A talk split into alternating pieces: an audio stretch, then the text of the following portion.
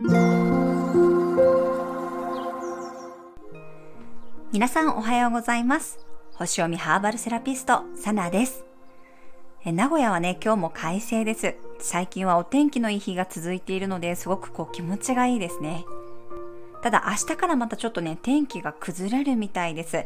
皆さんの地域はいかがでしょうか？余談なんですが、あの、私ね、芋栗系のお菓子、特に和菓子が大好きなんですよね。あの、遠足の時に、子供の頃ですよ。あの、おやつにね、羊羹を持っていくという、だいぶ変わった子供でした。でも今でもね、もなかとか羊羹が大好きで、もう今の時期ね、この栗とかお芋のお菓子が出ている時期は本当にちょっとたまらないですね。なので、ちょっとこう、ふくよかに、ね、なりつつあるので、あの、運動の方もね、頑張りたいかなと思っております。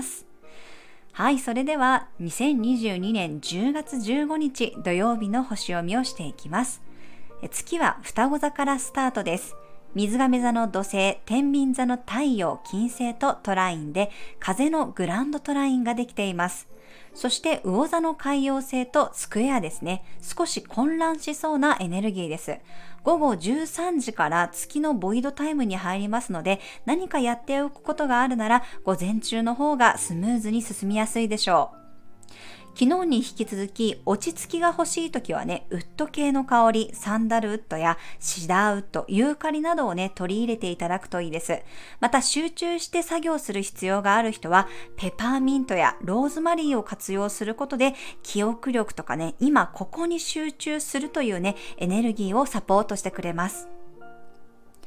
はい、それでは12星座別の運勢をお伝えしていきます。お羊座さん、予定を決めずにブラブラした方がいいものに出会える運勢です。午後からは連絡の行き違いがないように確認作業を取り入れるといいでしょう。お牛座さん、グルメや健康情報をリサーチするといい情報を見つけられそうな一日です。旬なものを食べることで金運がアップしそうです。双子座さん、午前中の運勢は絶好調です。午後からは少しスローダウンする星回り、動くなら早めがいいでしょう。蟹座さん、今日は静かに過ごす方が充実する一日です。来週の予定を確認して早めに準備しておくといいかもしれません。獅子座さん、有効的な運勢です。ただ午後からは足並みが揃いにくいかもしれません。ルーズな感じを楽しむ余裕を持つといいでしょう。乙女座さん、お休みだったとしてもなんだかやることが多くなりそうな運気です。自分のスキルアップのために時間を使うと充実します。天秤座さん、発展運が高まる一日です。トントン拍子に物事が進んでいくかもしれません。動くなら朝一の方がおすすめです。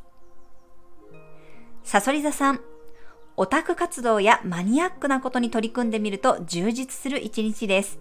自分の内側を見つめる時間を取ることで明日の行動が変わっていきます。伊手座さん、何かがガラッと変わりやすい運気です。契約ごとは午前中が基地。急な変更があってもあなたの調整力がいつもより発揮されそうです。ヤギ座さん、まったりな運勢です。